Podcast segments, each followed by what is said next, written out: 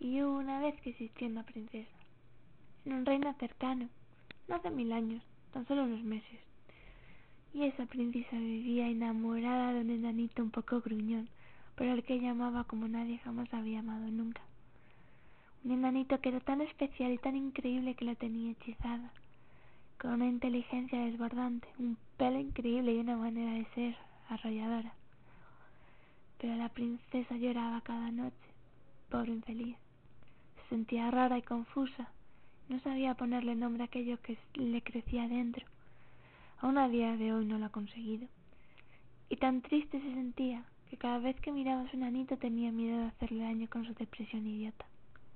Sí, cuánto amaba la princesa aquel enanito tan gruñón pero tan adorable. Tanto que no quiso apagar también su luz y se conformó con consumirse sola en silencio.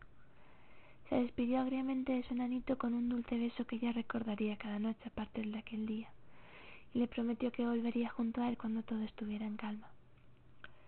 Pasaron las estaciones y la princesa se perdió en su mundo. No se olvidaba del enanito, pero ella no encontraba la forma de traerle consigo de nuevo.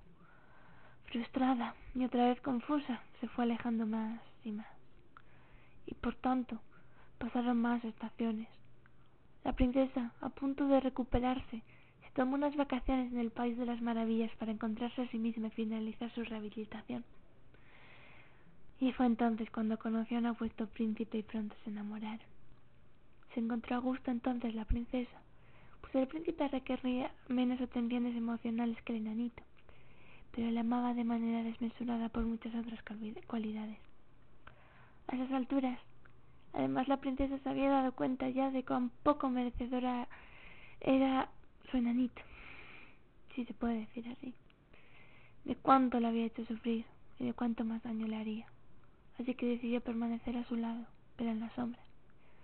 Tanto quería la princesa aquel enanito tan gruñón y tan encantador, que todas las noches viajaba de incógnito a su cabaña, embriagada aún por su hechizo, y vigilaba que siguiera bien.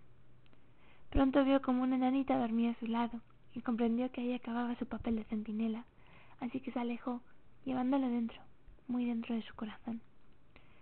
A día de hoy vive agridulcemente la princesa, inmensamente, inmensamente feliz con su príncipe, pero inmensamente triste por la pérdida de su enanito. A día de hoy, solo puede la princesa pedirle perdón mil y una veces por no haber sabido quererle como él merecía, por hacerle la vida tan complicada. Ella quiere que sepa que no fue culpa suya, que no se martirice por ello, que solo su ego fue responsable de su separación. Ella quiere decirle que le quiere y que le agradece profundamente todo lo que ha hecho y hace por ella, aunque no se lo merezca, aunque sea una princesa sin corona.